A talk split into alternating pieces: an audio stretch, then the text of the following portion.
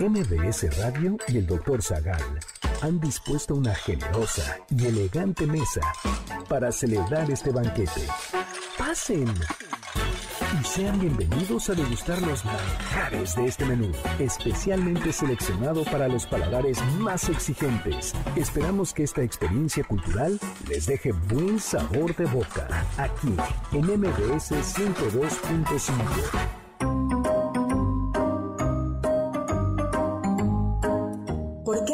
gusta lo dulce?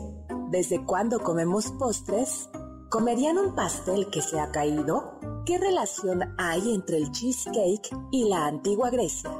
¿Cuál es el origen del tiramisú? ¿Por qué la cajeta tiene ese nombre? ¿Cómo surgen los dulces típicos mexicanos?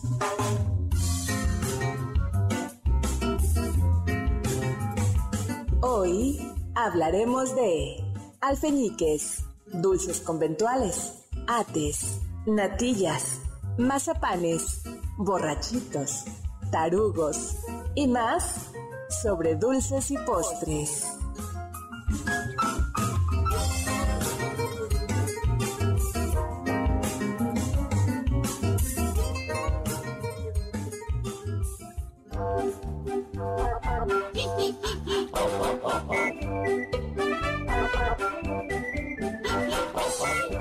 Pues hoy visitaremos los portales de Toluca y vamos a comer limones rellenos de coco. Más tarde entraremos a la corte de Cosimo III de Medici y vamos a tomar un delicioso tiramisú. Si las monjas poblanas nos permiten entrar a su convento, vamos a saborear unos riquísimos molletes dulces poblanos y seguramente terminaremos en la casa de la bruja de, de Hansel y Gretel, llena de dulces y caramelos, porque hoy hablaremos sobre historia de los postres.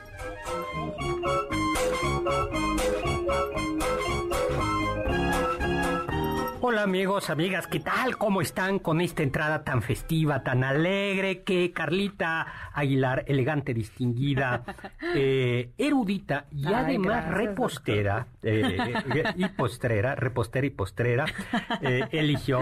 Oye, bienvenida Carla, ¿cómo estás? Muchísimas gracias. No, muchas gracias, doctor. Y con esta música es como entrar a la fábrica de chocolates del doctor Zagal. Ay, ¿qué tal? Sí.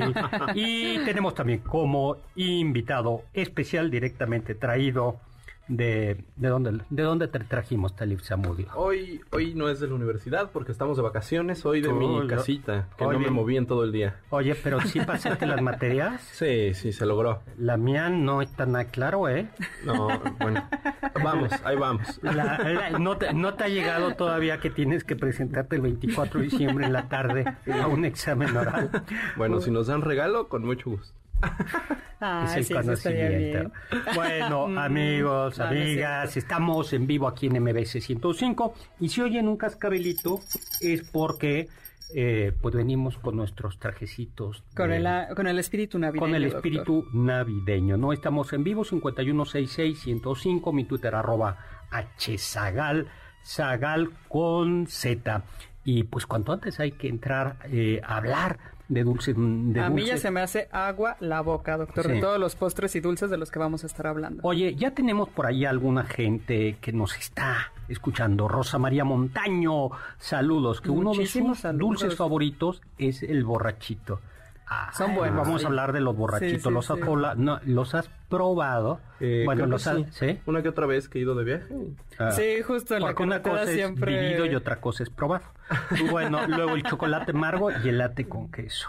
Luego, latte con quesos. Beckett Dad ya está aquí. Luego, Marco Antonio Oficial, ¿cuál es su dulce postre favorito y por qué?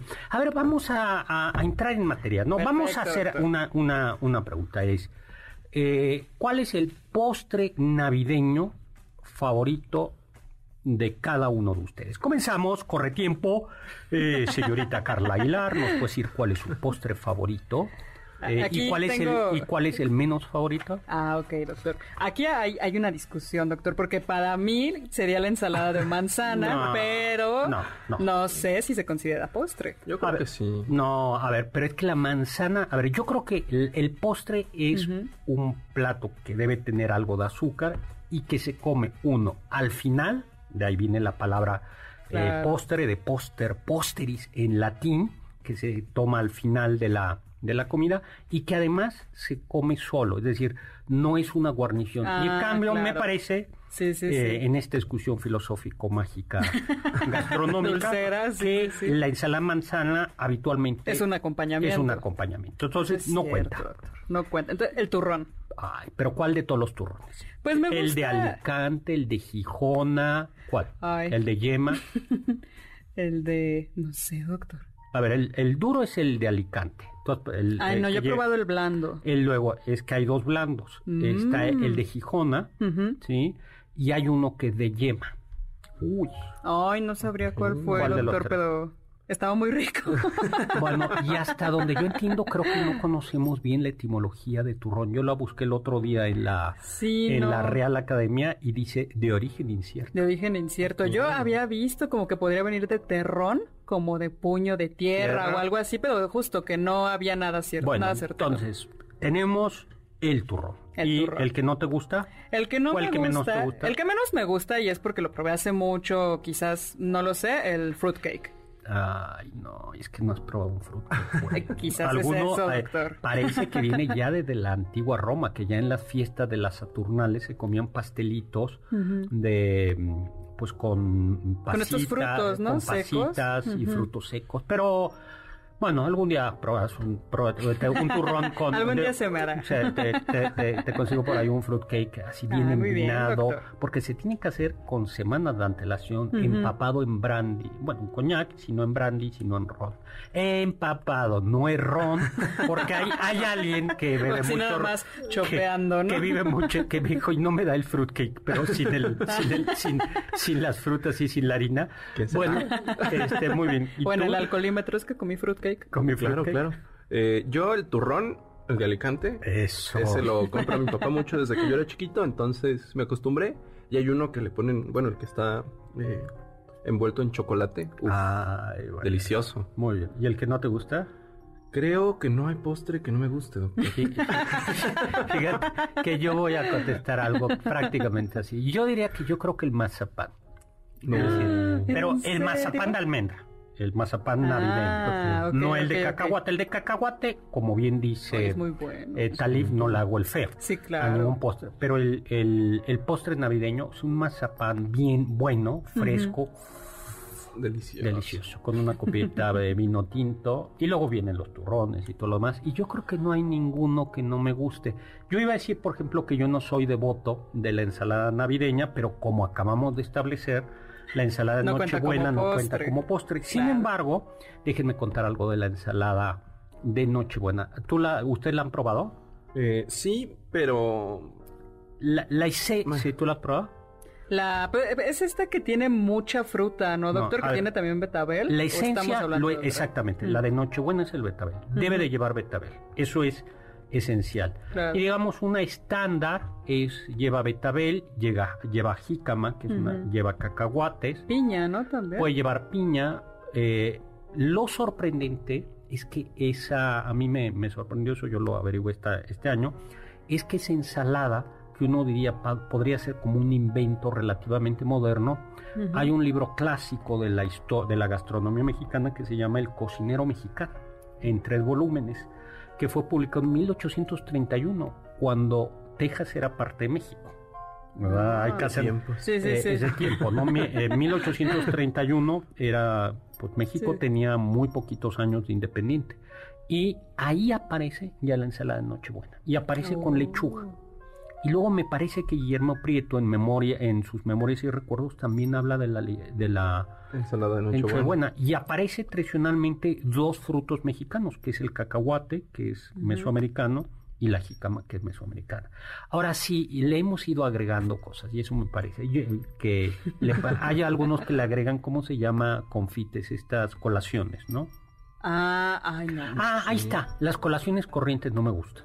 ¿A ti te gustan? Bueno, son básicas porque junto con los tejocotes, tras una piñata, sirven Sí, sí, para aventársela a los primos, ¿no? Para pelear por los cacahuates y las jícamas era, y las era, era, era, era parte de la- una posada tradicional. Entonces sirve para munición. No tanto como postre, Como- pero... Y por eso son duras, dicen algo. Sí. Pero No, tú no jugabas a aventar. Yo, ay, fíjese que esas piñatas siempre como que yo esperaba los dulces clásicos de piñata de cumpleaños y salían las frutas y la caña de azúcar y yo me decepcionaba un poco porque Ay, no, yo también le digo mucho eso a mi mamá. Ella me dice, para mí era el sueño tener que las mandarinas, las jícamas, también. los cacahuates. Y yo le digo, no, si yo me esperaba un bocadillo. ¿Sabes qué pasa? Y que ya vamos entrando en materia, que eh, hoy por hoy disponemos de muchísima azúcar. Yo Sí, creo que claro. demasiada azúcar.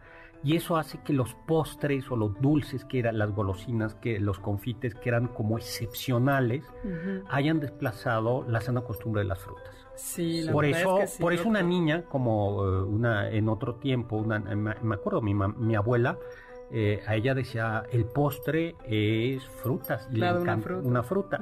Salvo el domingo, los días especiales de fiesta o algo así, en los que... Sí, podía haber un pastel, ¿no? O algo horneado de alguna sí. manera. eh, tenemos otro, ¿quién más? Alex Caffi, ya, gracias. Ay, Muchísimas saludos. gracias. Hola. Luego, eh, ¿quién más tenemos por aquí? Fíjate, eh, Augustus, una objeción, doctor. En mi casa durante toda mi vida hemos comido la ensalada de manzana como postre. De ensalada solo tiene el nombre, a tal grado que me parece Mm. aberrante comerla con cualquier acompañamiento salado. Eh, fíjate, es, Ah, es, ok, es, ok. es- es Team Postre, ¿no? Junto contigo. Sí, Gracias. sí, sí. Eduardo León, desde Chihuahua, que no- nos está escuchando junto Lidia y Eduardo, ¿no? Gracias, y que, y que muy bien. José Alberto, que su postre favorito mexicano son las morelianas y las glorias de cajeta. Ay, qué las rico. glorias del Linal, ¿no? Sí, sí, Eh. Y dice, y los de nuevo usamos los chocoloya, tes, que eso no entendí, unos chocolates con tequila. Bien, suena muy bueno. Relleno de tequila, sí, las glorias son buenas. Eh, Alejandra Morales, turrón. Alejandra Morales, colación, turrón de Alicante y peladillas. ¿Las peladillas las han probado? no. No, ¿cuáles son, son, doctor? son almendras, pero recubiertas de un confite, confitadas. Ah, qué rico. Oh. Oye, y ya no nos dio tiempo, pero en otro momento les platico que, bueno, lo puedo contar, que Nostradamus, o sea, el. Nostradamus de Sí, que sí, todo sí, mundo de las predicciones de las predicciones, catastróficas. tiene un libro sobre mermeladas y confites. ¿Ah, en serio? Sí, Wow. se puede, se puede encontrar. Yo a ver si al ratito en, en el Sí, lo el receso lo compartimos. Y ahí entre otras cosas, ese Nostradamus que pasó la historia por supuestas predicciones, tiene una receta de lechugas confitadas.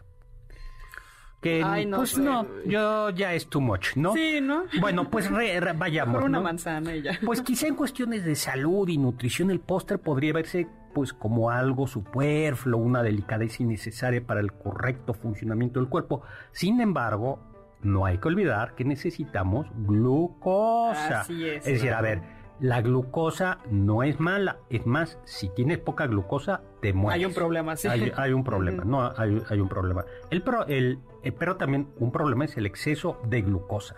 Ahora bien, no es lo mismo glucosa que azúcar, porque, porque puedes conseguir la glucosa de frutas, los carbohidratos terminan generando glucosa.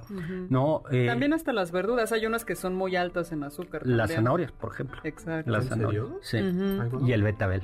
Sí, a la gente que padece una diabetes tiene de seria tiene restricciones con la zanahoria y con la ¿Y con el betabel? Betabel. Wow. Bueno, pero entonces eh, eh, la pregunta es, a ver, una cosa es la glucosa y otra cosa es el azúcar. Si el azúcar de alguna manera estos postres son innecesarios y a veces hasta perjudiciales a nuestro cuerpo, ¿por qué existen? O sea, ¿por qué, Sí. ¿por qué parecería que el ser humano tiene una necesidad? Buscamos azúcar, ¿no? Azúcar, Algo dulce. Azúcar.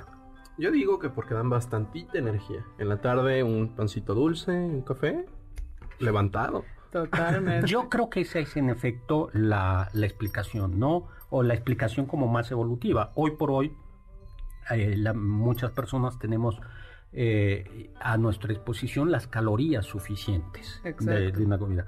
Pero vayamos al hombre de las cavernas o vayamos a otras épocas no tan antiguas donde lo que no había eh, siglo incluso siglo pasado, ¿no? La gente, los trabajadores, los campesinos a veces no tenían acceso a las suficientes calorías. ¿Tú cuántas calorías necesitas? Tú que eres deportista. Yo estoy comiendo 3.300 al día. Pero, pero- pero eres un bárbaro. Hace cuánto de ejercicio, como dos horas de bicicleta al día, ¿no? Eh, más o menos voy al gimnasio en bici, regreso, voy a la escuela en bici, regreso. No, pues si tienes todo el permiso de comer esas calorías. Exactamente, la gente que, que está en movimiento se lo gana. Talib, eh, pero en otros momentos, imagínese que Talib fuese un campesino o un trabajador sin tanto acceso a, frutas, simplemente. frutas, pues habría un problema para que él consiguiera las calorías. Y entonces por eso eh, parece que, que, una vez que nos encontramos con algo dulce no solo sabe bien, sino que, que se desata la idea eh, casi instintiva de tenemos que conseguir las calorías. Claro. Energía igual supervivencia, ¿no, doctor? Exactamente. Energía igual supervivencia. Y con esta idea nos vamos a un corte.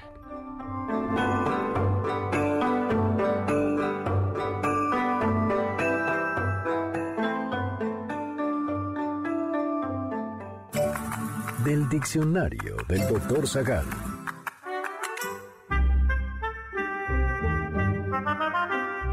¿Les gustan las galletas María? Las inventó la empresa inglesa de galletas Big Frings en 1874 para celebrar la boda de la gran duquesa María Alexandrovna de Rusia con Alfredo, duque de Edimburgo, hijo de la reina Victoria. Eso no quiere decir que se hayan servido en el banquete de bodas, simplemente fueron galletas conmemorativas.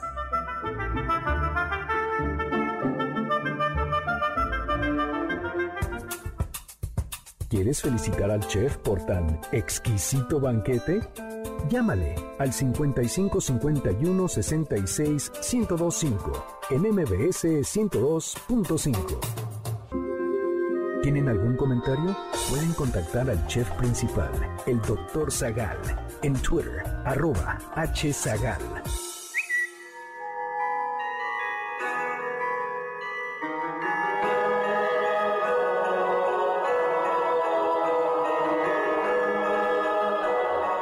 Hola, hola, estamos de regreso en este banquete que es un postre. En este banquete que hemos comenzado ya por el postre, no solo vamos a hablar de postres navideños, ya hablamos de otros postres, pero pues es que hay que estar como dulces, ¿no? Claro. Dulces, dulces, dulces, dulces. Época navideña, época de dulzura. E, época de dulzura y época de gordura, decían por ahí. por cierto, hay que decir, hay algo bien interesante y en la en el barroco, en el renacimiento y en el barroco, eh, había dos tipos, había platillos que eran postres y antes. Ah, no antes. Antes. Antes. Y los antes podían ser dulces y se comían antes del plato de las, de las carnes. Y luego ya venía el postre.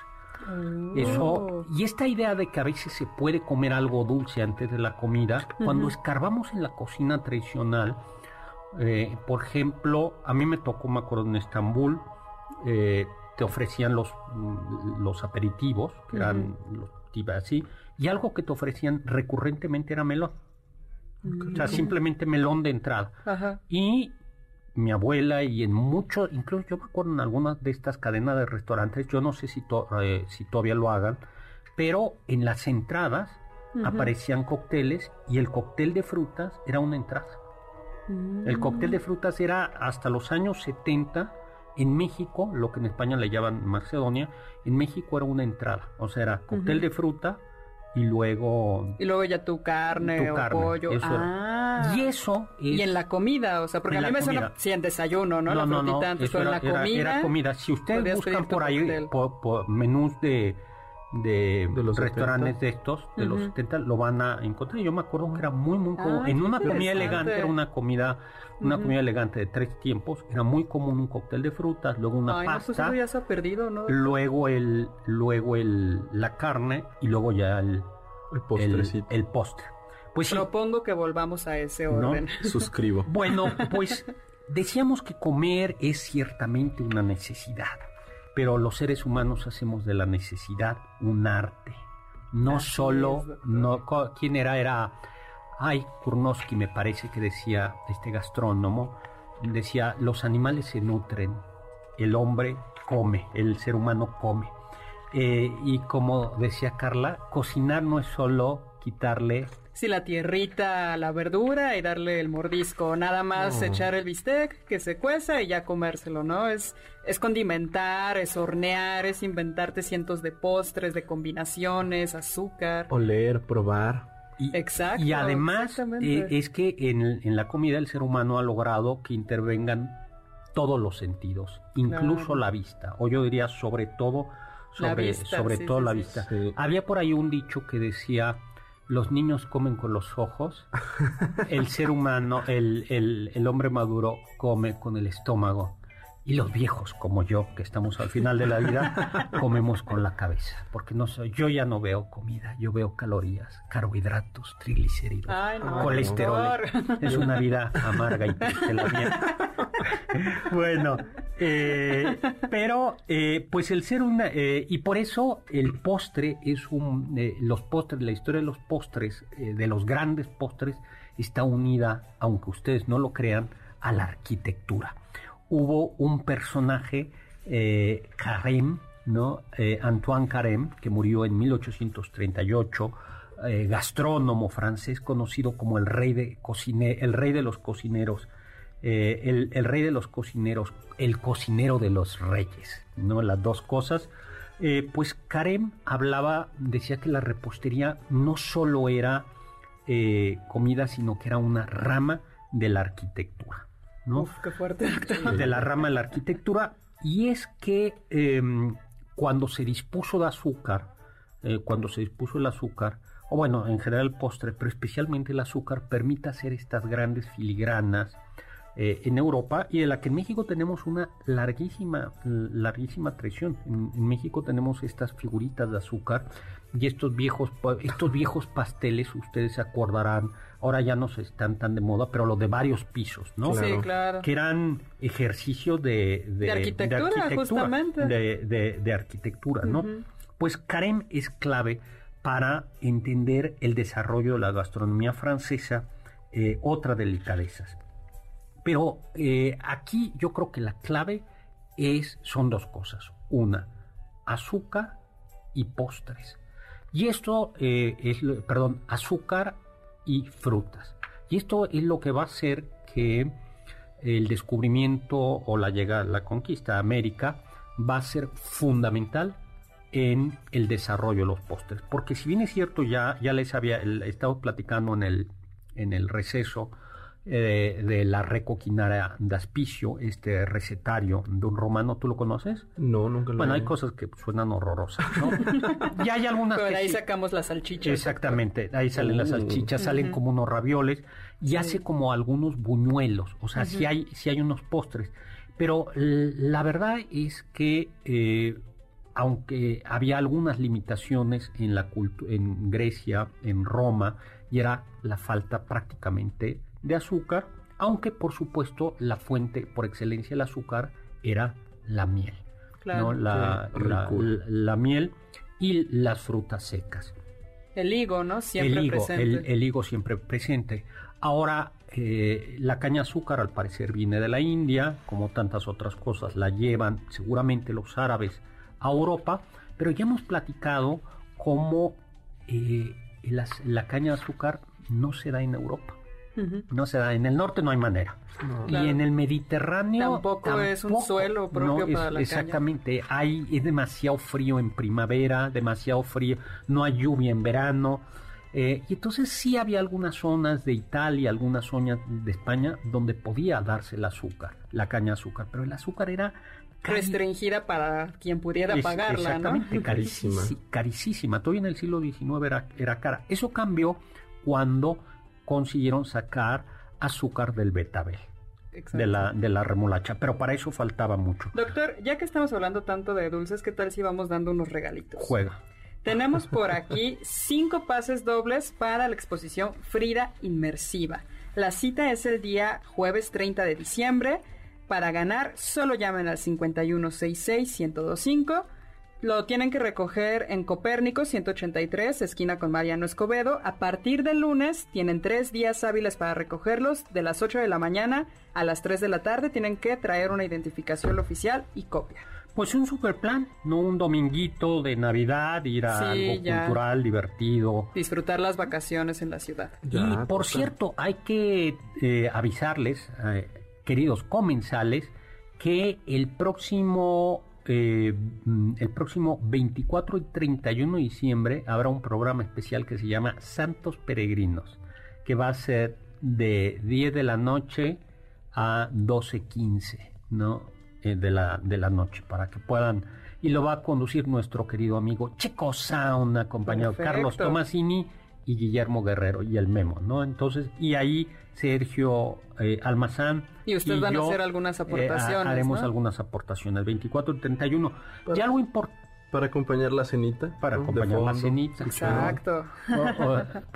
O, cuando están eh, atrapados en el tráfico porque se les olvidó un regalo, salieron a comprarlo. Ay, Dios. Y son las 10 de la noche, 10 y media de la noche y están atrapados. Y a miles de chilangos les pasó lo mismo, y ahí van todos pues, juntos. Escuchen.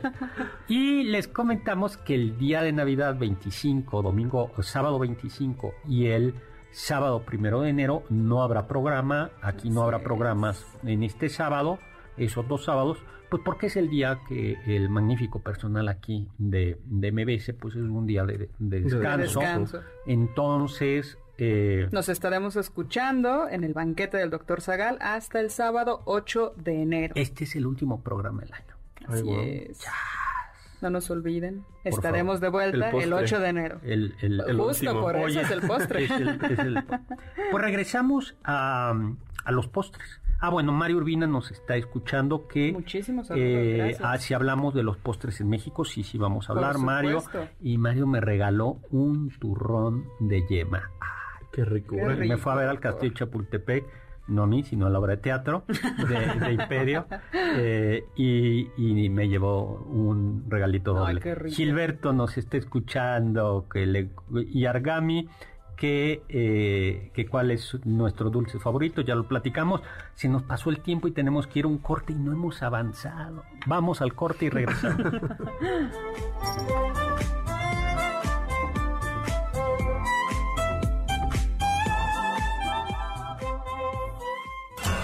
Los sabios dicen. ¿Quieres postre? Ahí en la casa hay fruta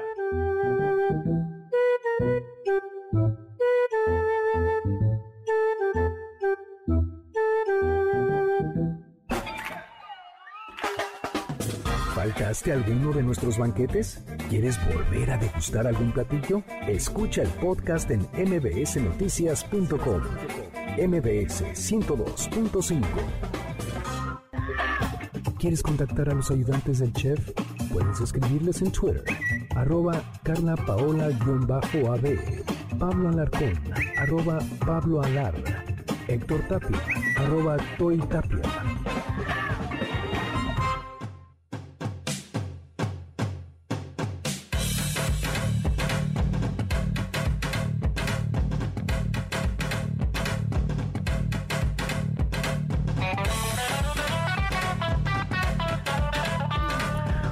Estamos de regreso. Soy Héctor Zagal en este banquete postrero, no porque sea el último banquete de nuestra existencia, pero sí es el último banquete del año. Del año. Del, año. Y estamos hablando, pues estamos, está siendo un poquito desordenado el programa, pero bueno, es que ¿Cómo se puede hablar ordenadamente? Pero aquí el banquete es como buffet, doctor. Tenemos postres por aquí, por allá y vamos tomando lo que se nos haga más atractivo, ¿no? Fíjate, Fernando nos dice saludos, felices fiestas y feliz año nuevo para todos en la mesa. Alberto Lavarreda dice, yo tengo un problema grave de adicción con los chocolates. Yo también. Dice, al grado que solo lo consume en Navidad el cumpleaños de sus hijas y su cumpleaños, ¿no? Wow. Ay, que si, ¿no? Es que el chocolate es increíble.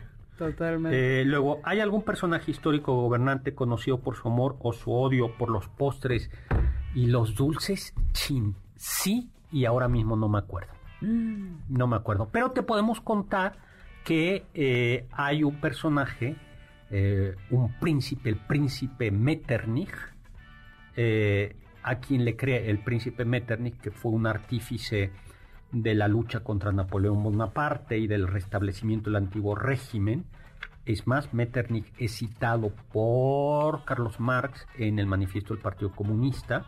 Bueno, pues al príncipe Metternich le hicieron un postrecito que se llama la Sachertorte, que es un pastel o un bizcocho, ¿no? De chocolate. Con chocolate, con eh, mermelada, de chabacano, chabacano, y chocolate. Yo creo que es de los postres que más ricos se ven a la vista. No, es porque además lleva la cobertura de pero tiene que ser chabacano. Y el chabacano debe ser eso ligeramente alto. Y una vez aquí nos trajeron uno Ay, qué rico. Bueno, pues ya, ya, ya. Ah, vamos a investigar. Sí, ¿Qué, qué políticos o gente yo, yo, yo, me acuerdo, ahora mismo bueno, grandes intelectuales, el doctor Zagal. Gusto por los postres y los dulces. Pero vamos a regalar, porque estamos en época, a ver, para que ustedes puedan tener un regalo navideño, vamos a hacer unos paquetes de libros Zagal paquetito Zagal, ¿no? que vamos a regalar un combo Zagal, ¿no? Zagal como navideño. que son dos libros de mi autoría, novela, puede ser la novela Las cielos secretos, aquí se los vamos a armar. como uno, que justo pasa en Nochebuena. Exactamente, una novela navideña, con un mensaje navideño. no sé si muy positivo, pero un mensaje navideño. sí, pasa el 24 de diciembre, un día se la... Eso estaría muy bueno. Y luego, eh, o el Gabinete de Curiosidades, y dos libros para que tengan un regalito. Así es, el paquete de dos libros de El Doctor Simplemente van a ser tres paquetes a quien nos diga cuál es su postre preferido. No necesariamente navideño. Ok, así de fácil, doctor. ¿Cuál es su postre preferido? Al 5166125. y nos manda saludos eh, Sofía Segovia desde la colonia Martín Carrera al doctor Zagal, a Carlita y a todo el equipo de muchas MBS. Gracias. Feliz Navidad. Muchas gracias. Muy bien. Pues También por acá tenemos saludos desde Lake Tahoe, Nevada, Rodríguez Manuel, que dice que su postre favorito es el, el flan. Pues muchísimos saludos. También Daniel Elizarraraz, de Los Ángeles, California, nos manda saludos, muchísimas gracias. César Hernández desde Illinois nos manda saludos. Muchísimas gracias, César Hernández. Hueso Mona, pues Mona, muchos saludos. Arturo Perezosa, Edgar Fernández, que nos saluda desde Nebraska, muchísimas gracias. Miguel A. Martínez y José Jaime Basurto Rodríguez. Y Pasen Augustus nos dice que Elvis era muy afecto a la crema cacahuata. Bueno, eh, pues es un buen dato. Pues tenemos entonces que resulta que el azúcar se da muy bien en las tierras americanas. Hernán Cortés las, las trae, trae la caña de azúcar a la Nueva España y entonces prolifera aquí la, el azúcar, eh, es un producto de exportación. De hecho, es la, además es muy interesante porque se trata de agroindustria. Eh, las haciendas azucareras ya muy tempranamente eran pequeña, eran una industria, era agroindustria, que quiere decir que no solo se cortaba el producto, sino que se procesaba. Eh, se procesaba en los ingenios azucareros que existen desde el siglo XVI en la Nueva España y también, por supuesto, en las Antillas. Parte de ese azúcar se exportaba a, España, pero, eh, sobre, pero buena parte se quedaba así. Entonces tenemos en la Nueva España como dos, dos, una convergencia mágica. Por un lado, el azúcar, hay mucha azúcar. Dos, una variedad de frutas extraordinarias americanas, más las frutas europeas. Así es. Más las frutas europeas. Y esto va a hacer que florezcan los postres eh, en la Nueva España. Pero algo bien interesante, y es que los pasteles no existían, los pasteles, eh, las tartas, tortas no eran dulces los postres de la Nueva ah, España, no es el concepto pastel no existía. El pastel era un pastel de carne, un pastel dulce, pero eh, eh, no existía propiamente el, pastel. O sea, no podríamos encontrar un strudel de manzana no, aquí. No, lo que había era un postre, o bueno, ya vimos que no siempre un postre, que eran los antes. Eh, y el ante era un pan que se llama pan mamón, así se llamaba. Así, búsquenlo, búsquenlo. ¿Cómo se llamaba, doctor? También conocido como Marquesote. A ver, busquen, busquen. no, sí, búsquenlo. Búsquenlo, ¿eh? ¿eh? Bueno, pues ese pan que es... Es un pan con cara sospechosa. No, es un, no, es un pan hecho a base fundamentalmente de yema de huevo, insípido. Es muy, muy insípido ese pan. Y servía como base para eh, se le ponían jaleas, mermeladas, eh, y servía como la base para el pastel, pero la idea de cocer, cocer el pastel propiamente no. En el recetario atribuido a Sor Juana, que en realidad no es de Sor Juana, por ejemplo, viene un ante de estos con eh, nogada. Es decir, con Oh. recubierto, claro, la no, pero con nogada dulce, Sí, sí, sí. ¿no? Y hay otro de, Hay de mamey, de ¿no? mamey. En efecto, hay, u- hay uno de, de mamey, ¿no? Pero eh, tú encontraste un libro magnífico, ¿no? Así es, doctor, que habla sobre los 10 postres que cambiaron al mundo y uno de esos es el tiramisú. Pero, ¿cuál es el libro? El libro se llama Los 10 postres... Los 10 postres que los 10 cambiaron. postres que cambiaron el mundo, los 10 postres más famosos del mundo. Ok. Y uno es el tiramisú, que es servido frío, huevo, azúcar, queso mascarpone, eh, cacao en polvo, café, se le puede añadir o ron o amaretto, bizcocho de soletilla, o sea, el- las soletas, no O sea, soletas, no que son eh, esponjosas, ¿no? Y hay varias historias sobre su origen. ¿Cuál te gusta a ti, Carlita? A mí me gusta esta muy elegante de Cosimo III de Medici, duque de Toscana, y se dice que alguna vez en el siglo XVII visitó la ciudad de Siena y allí los pasteleros más distinguidos quisieron agasajarlo creando un postre únicamente para él, en su honor, al que llamaban sopa del duca, que es sopa del duque, y es un postre que parece ser justamente un antecedente del tiramisú, porque estaba remojadas las soletillas en el café y con un queso dulzón encima. Uy, qué, Qué rico. Pero hay otra versión menos aristocrática, ¿no? Dice que nació Así en el. Véneto. ¿Tú la conoces esa? Sí, es esa que dice que eh, en Véneto, cuya capital es, es Venecia, eh, más o menos por los 50 había un postre que se ofrecía en los burdeles. Eh, ah, se nos fue la voz. este, y por Dicen que. dicen que yo, uno no sabe. No lo hemos constatado, claro. Este, Y Arturo Filippini, que era dueño de una cadena de restaurantes, eh, admitió que él, después de la guerra, iba con sus amigos a estos burdeles y le servían eh, esta comida que eh, le decían te tira su, que es algo así como te recoge o te levanta. Así es. Eh, O sea, no- Tírame su es algo así como levántame. o sea, que era como Anímame. A, a falta de pastillita azul o que. eh, pues eso parece. Vea, doctor, el tiramisú es un afrodisíaco. Bueno. Ay, Afel eh, Strudel. Eh, Afel Strudel. Es, strudel es remolino, ¿verdad? Sí, Strudel exacto. es un buen Apfelstrudel, es típico de la cocina austríaca del sur de Alemania. Eh, Oye, es súper rico, me encanta. Es una compota de manzana, azúcar, canela. Eh, se dice que la masa solo está lista cuando puedes, pues la pones y puedes leer un periódico a través de ella.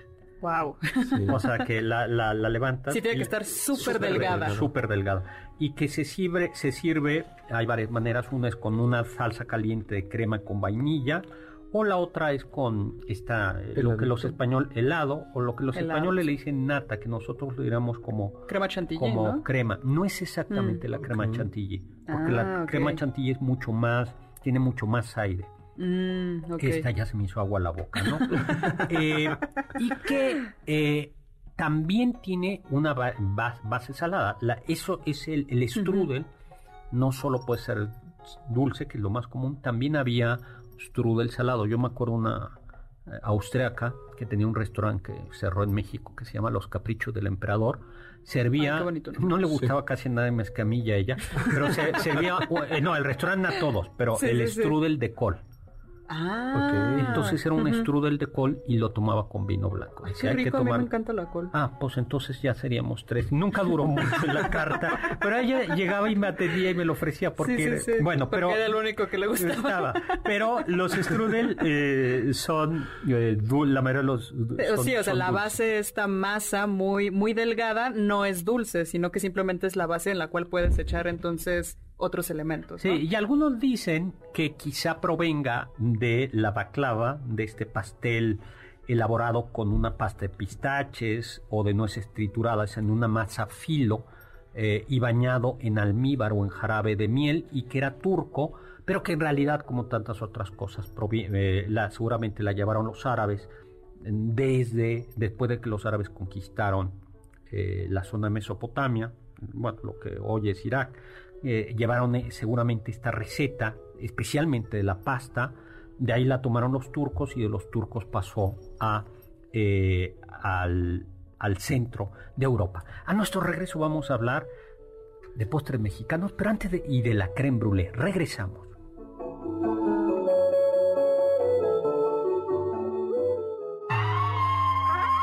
Escuché que... Es probable que asociemos al cheesecake o pie de queso con Nueva York o con Estados Unidos en general. Pero la historia de este cremoso y delicioso postre empieza, dicen algunos, en la antigua Grecia. Los atletas olímpicos llevaban una dieta estricta y esta consistía en un inicio en pan, higos y queso. Los romanos tomaron la receta del pastel de queso griego, pero le agregaron huevos y lo hornearon. La gran evolución del pastel de queso llegaría en 1872 con la creación del queso Filadelfia.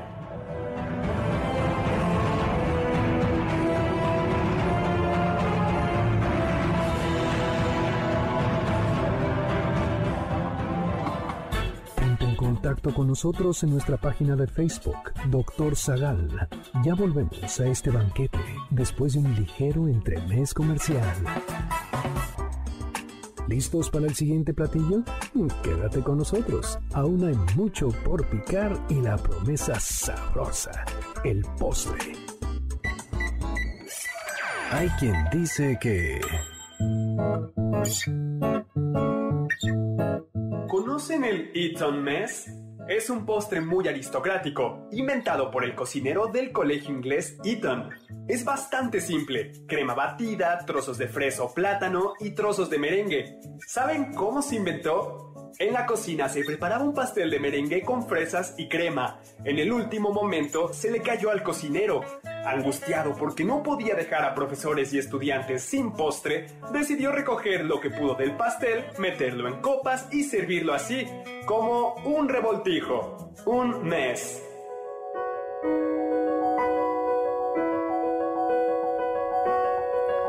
Hola, hola, estamos de regreso. Soy Héctor Zagal en este banquete postrero, este banquete navideño que hemos hablado de cortes italianas. Hemos estado muy serios, o sea, hemos, habla hemos hablado.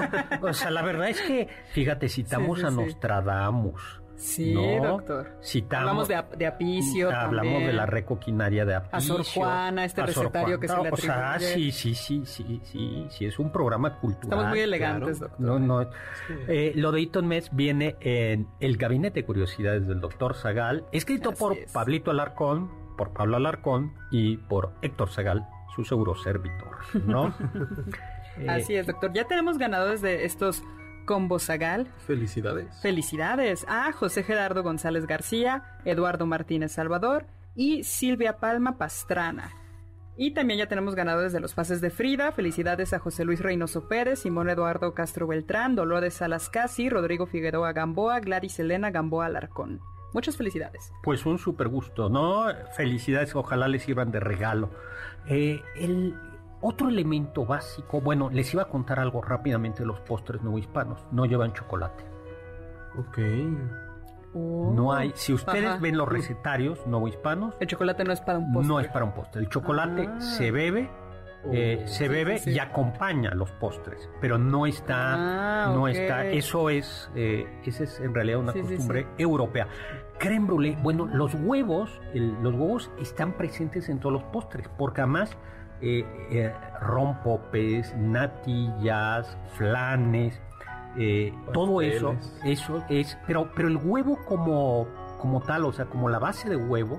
Fíjate, no solo como un ingrediente, como en un pastel, sino piensen en el rompope, piensen en un flan, que es una natilla, Un merengue. eh, piensen en el merengue, piensen en la, en la creme brûlée, piensen en el, en el sabaglione italiano, que es un huevo batido, ligeramente tibio la yema, la llevan con un poquito de azúcar y un poco de vino de marsala.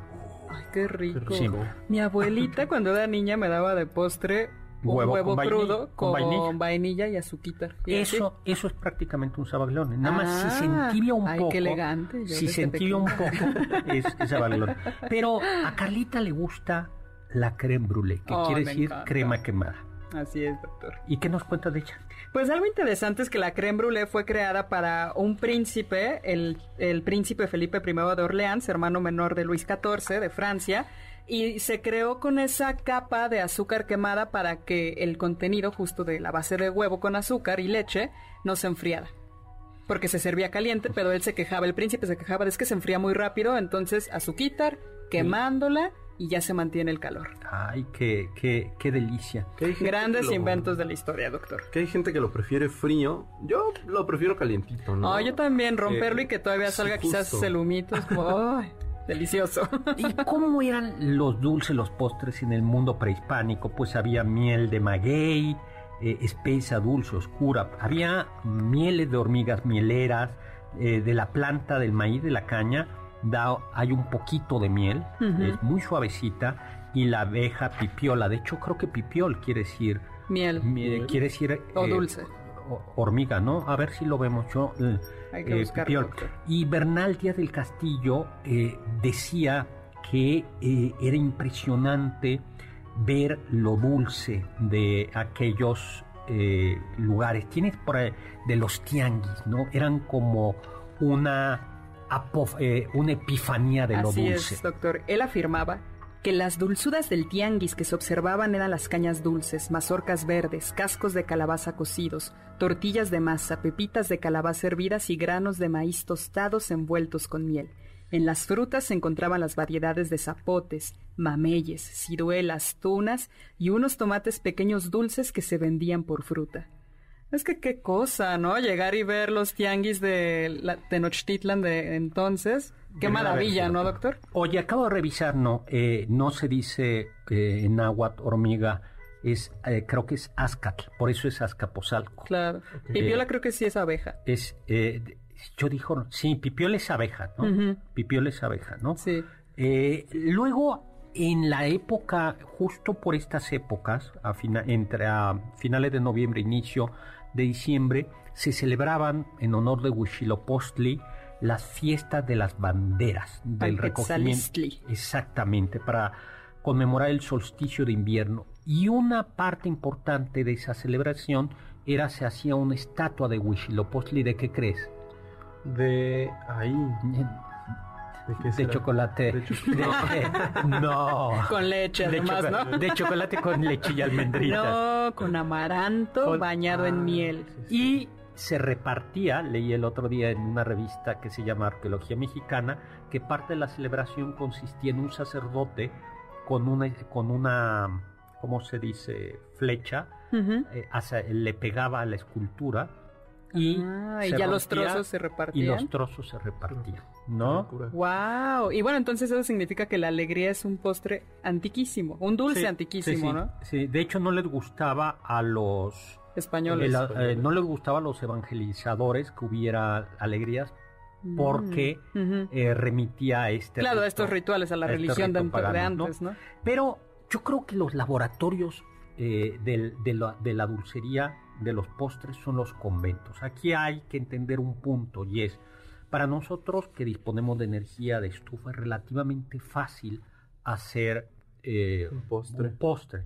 Pero en aquella época a ver la que hay es comal, fuego, entonces hornear, no hornear, sino cocinar, porque no se horneaba propiamente hablando eh, los postres, sino trabajarlos durante mucho tiempo, con cocinarlos requería energía, dinero, tiempo, grandes cocinas, y por eso las monjas tenían tiempo y en la mayoría de los conventos había los ingredientes suficientes para ello. Y entonces se fueron perfeccionando algunas, algunos postres se van mezclando. Por ejemplo, las frutas cristalizadas que tienen en, España les, dije, les decían frutas escarchadas y que en estas tierras las carmelitas ya nos tenemos que ir, fíjate. Ay, doctor, justo cuando llegábamos a lo bueno de los dulces pues conventuales. Bueno, pues nada, feliz, feliz, feliz Navidad, disfruten. Eh, si beben, no manejen. Por manejan, no beban, utilicen una aplicación o un taxi.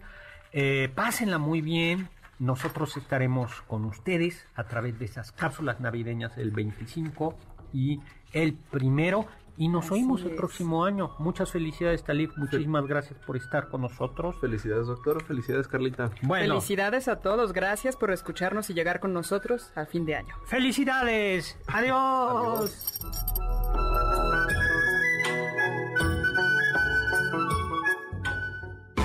Confiamos que este banquete ha sido un deleite gourmet y cultural. Gracias por escucharnos y nos esperamos el próximo sábado con una deliciosa receta que seguro será de su agrado. MBS 52.5